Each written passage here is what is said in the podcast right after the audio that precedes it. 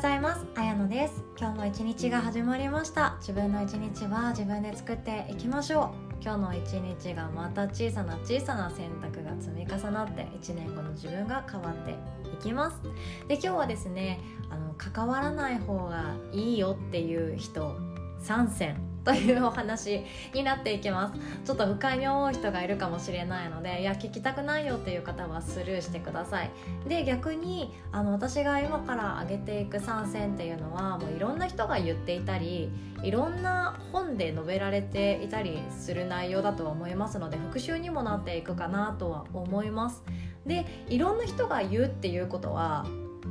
誰かのせいにしてでもその人と関わらなくっていいんですよ。で私のポッドキャストを聞いてくださっている方の中には繊細さんだったり周りの人に合わさなきゃいけないと思い込んでる人がいたり相手を傷つけたくないとか相手と距離を取ることによって今度なんか自分が悪口言われたら嫌だなとか嫌なイメージを持ってほしくないな周りの人にって思ってる人も中には多いと思うんですよね。他人軸で生きがちだけれどもいやいや自分軸に帰ってきたいんだけどうんでも自分軸でうまく生きられないって言って迷っていらっしゃる方もいるかなと思いますので今日はですねそんな方に向けて私も言ってるし周りの人も言ってんだからもう関わんなくていいよ無視していいよっていう人参戦ということでお伝えさせていただきたいと思います。で結論から言います。関わらない方がいいなっていう人3種類あってマウントを取る人そして2つ目進化を止めようとする人で3つ目自分にマイナスな人。この3つです。でマウントっていうのはよく聞きますよね。誰かよりも上に立ちたい優位に立ちたいすごいねって言われたい尊敬されたいっていうのが何ていうか公に私のこと尊敬してよって言うんじゃなくて何らかの会話とか自分のプチ自慢とかを入れ込みながら相手を否定しながら自分の価値をその人に対して上げていくっていういやらしいやり方をしている人もいます。ちょっとした会話でもそういうのって分かりますよね。であとは決めつけをしてくる人っていうのもこれに含まれるだろうしすぐに自分に対して怒ってくる人っていうのもそうだと思います。怒るって感情むき出しになることなのであまりいいイメージはないんですけれども怒る人ってこの人には怒っていいこの人には怒らない方がいいって頭では分かっている場合がほとんどなんですね。自分自身もそうじゃないですか。この人にだったらここまで言っていいなって心を打ち解けられている間柄だからこんな言葉も言って大丈夫だけどこの人にはなんかまだ壁を感じるから最低限の会話だけしようとかね。そんなのあるじゃないですか。でも自分に対して例えばもう本当に理不尽なことをすぐ言ってくる人とか周りにいたらそれは水面下でマウント取ろうとしてきている暗示だって思います。もうすでにマウント取りに来ているっていう大々的にされてるかもしれないんですけども関わらない方がいいですね。でどうしても仕事場で関わらなきゃいけないっていう場合仕事を押し付けてきたりあんたはこうなんだからって言ってくるような人だったりする場合っていうのも仕事上だから仕方がないよねってなっていくんですけども全力でできる限り無視をして最低限の関わりでいいって私は思っています。だってその人のせいでこれから先自分の心とか体調っていうものが悪くなっていく可能性の方が高いじゃないですか。マウントを取ろうとしてくる人と正面からぶつかってもいいことってほとんどないんですね。じゃあ私もマウント取り返しに行こうなんて多分みんな思わないと思うんですよ。そうですよね。マウントを取りに来てる人っていうのはきっと自分の方そのマウントを取りに来られている受け身側の人ですね。自分自身に対して脅威を抱いているからそうやって必死になって関わってくるわけなんですよ。なので真っ向から勝負するとただのライバル視ただの悪口の言い合いとか喧嘩する対象相手になってしまいます。なのでもう全力で流す無視をする必要最低限の会話だけをするプライベートではなるべくつながらない。であの連絡先とかも交換しない方が良かったりしますね。だって LINE って多分仕事場の人だったら別に交換しなくてもいいじゃないですか。でも私たちが普段から一番使うのって LINE とかですよね。もう普段から Zoom 使ってますっていう人なかなかいないと思うんですよ。ましてやスカイプ使ってますっていう人な かなかいないと思うんですよね。なのでそういう仕事上の関係の人はもう最低限の電話番号そしてそれでもショートメールだけで会話するとかそれが一番いいかなと思います。LINE まで潜入されてしまうと自分が楽しくっておしゃべりしたいなと思って開いたアイコンの中にそれがあるってだけでもなんか嫌だなって思う瞬間あると思うんですよね。なので LINE は交換しない方をおすすめしておきます。で2つ目ですね。進化を止めようとする人。これは意外と身近にもいるかなって思います。あの周りと比べて劣等感を抱いている人っていうのが周りにいたらこの進化を止めようとする人っていうのはなりがちですね。例えば分かりやすく言うとじゃあ今からあなたが副業として何かスタートさせようとしています。勉強し始めました。あこんな風に仕組みを作れば稼げるんだとかこういうやり方だとこのくらい半年あれば稼げるんだなとか勉強していくとどんどん面白くなっていって早くやりたくなっていくわけなんですよね。でそうやって勉強していてじゃあこれからいずれは1年後の未来というのは自分でもっと自由自在に生きていけるように今日の自分頑張っていこうかなってしてる時にそれって進化そのものなんですけどそれを横から「えー、そんなことしてんのやめときなよ」とか「そんな時間があったらさこっちの方が楽しくないね遊びに行こうよ」とか「えそんなことやったってさうまくいってない人の方がほとんどらしいよ」とか動画編集始めたところでうまく軌道に乗らなくってやめてた人の方が80%以上いるらしいよとかね。そんなマイナスなことを言ってどうにか自分自身の進化を止めに来る人っていうのは関わらない方がいいです。素直に応援しない人とか素直に喜べない人っていうのが周りにいるだけで自分自身がどんどん不幸になっていくわけなんですよね。以前もお伝えしたことあるんですけど友達5人の平均値が自分っていう話したことありますかね。であの普通っていうのはこの世界にないんですよ。普通はこうとか普通の人だったらさとかいやこういう時って普通はこうするよねっていうその普通っていうのはもうないんですよ。誰かがマウント取りたくて言ってきている普通っていう定義そのものなので普通を押し付けてくる人っていうのも本当関わらなくていいんですけども普通はないけど平均値っていうのはあります。でその周りの人たちとの平均値が一番居心地がよくて今そこにいるわけなのでじゃあ周りが全員いや副業なんてバカらしいよね。今生きるので十分楽しいじゃん。後先のことなんて考えなくていいじゃん。来年も同じでいいじゃんっていう人ばかりに5人中5人がいたとしたらあなたもそうなりますよね。だって誰に相談しても進化を止められちゃうし誰に未来の自分に対して未来の自分のことを話したって目標を話したって否定されて終わっちゃうわけだからまたそっちに引き戻されちゃいますよね。今が一番いいんだ。へえっていう自分に戻っちゃいますよね。なので周りの人の平均値っていうのが自分なのであれば自分がなりたいなとかこういうふうに生きたいなっていう人たちと多く関わっていく。で周りにいないよっていう場合はこの音声とかでも十分よくって自分がやりたいように生きてる人とかありたい自分像っていうのを大切にしている人との声を多く聞くとか動画を多く見るとか本を多く読むとかそんなのでもいいわけなんですよ。なので進化を止めに来る人はですね足の引っ張り合いが好きな人なんですね。先に行かないでよ。自分より多く稼がないでよ。自分より先に幸せにならないでよ。っていう人がもし周りにいたら一刻も早く疎遠にしちゃって OK です。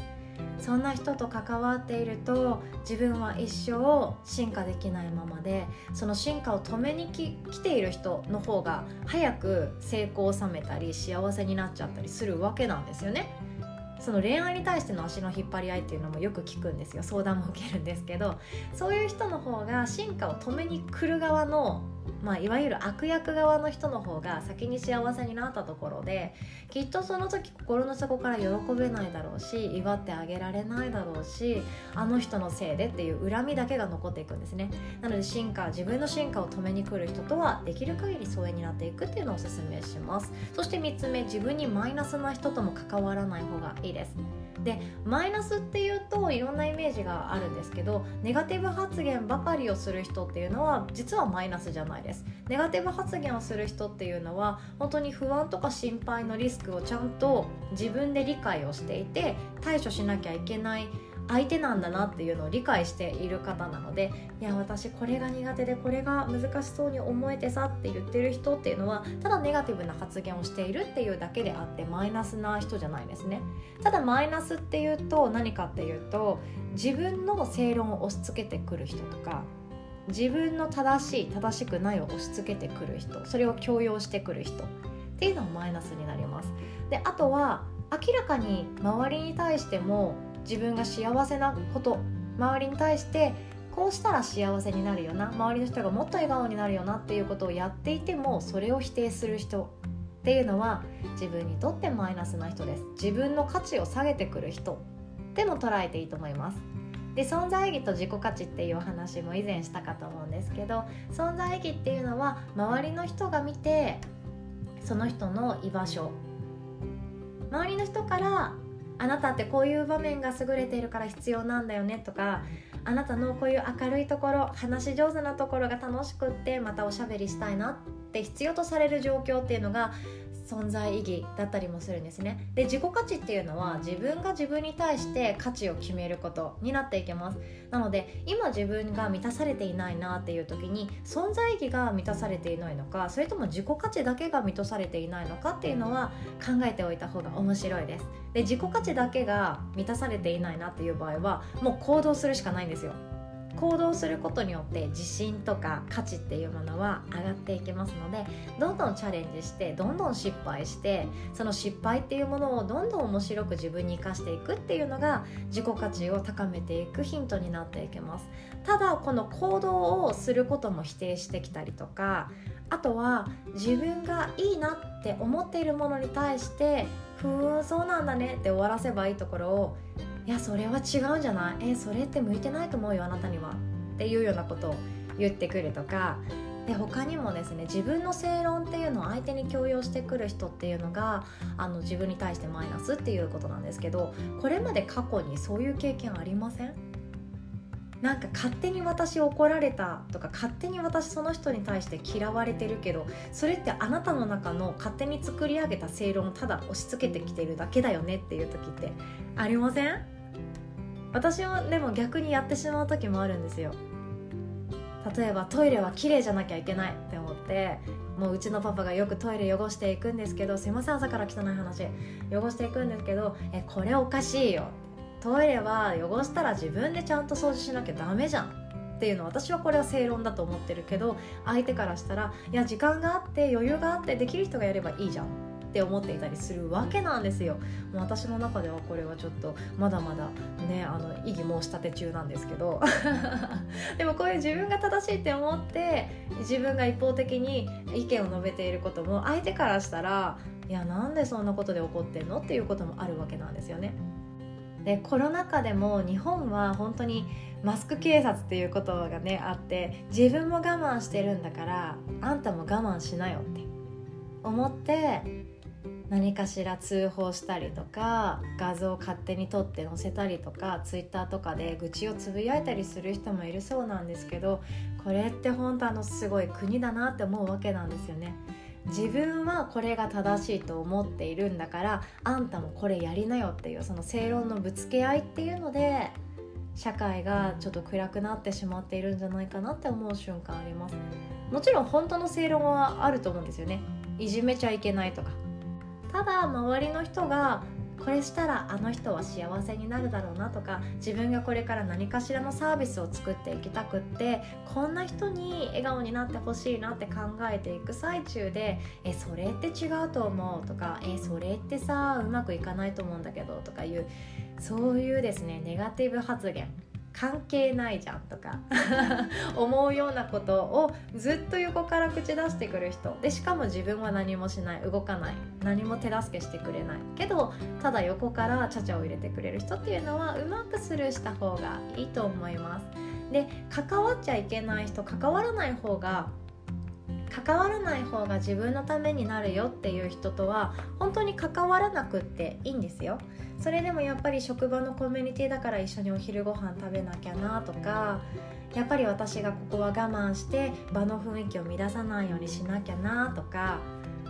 いろいろとあるかもしれないんですけどメリット自分に一個もないです。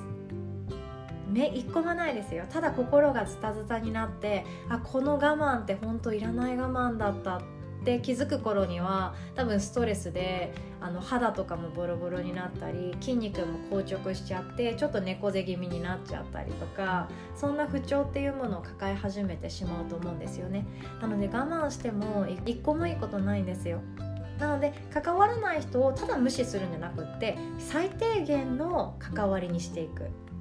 と関わらなくなっていくわけなんですよね。で逆に言うと関わらない人とうまく関わらないようにするなんて難しいって思ってる人は自分がもっと一緒に時間を過ごしたい人とか関わりたい人この人と一緒にいたら幸せになるだろうなっていう人との時間を多くしていくっていうのをおすすめします。こっちのやり方の方がやりやすいかもしれないですね。私たちは1日24時間あってで、えー、と1年はだいたい365日もしくは6日あってでそれなりにかける寿命っていうものがあっていくので時間っていうのはみんな等しく有限であります。なのでその中で埋め込んでいくその時間を誰に何を使うかっていうのは自分で決める権利があるわけなんですよ。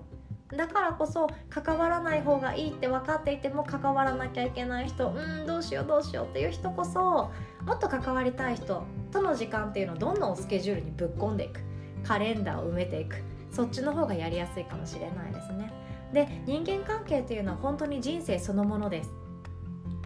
人間関係での悩みが人生の悩みのほとんどであるようにどんな人と関わってどんな会話をしてどんな風に一緒に成長したいかなって話し合っていくその過程そのものが人生の面白いところだったりもするわけなんですよね。だからこそ自分の人生より良くしたいのであれば自分が心地いいないいなって思う人と過ごす時間を増やしていきましょう。それはただあの甘やかしてくれるとか何でも許してくれるっていうんじゃなくって一緒に高め合えるとかなりたい自分像お互いそれぞれが持っているとかそういう関係になっていくと思います。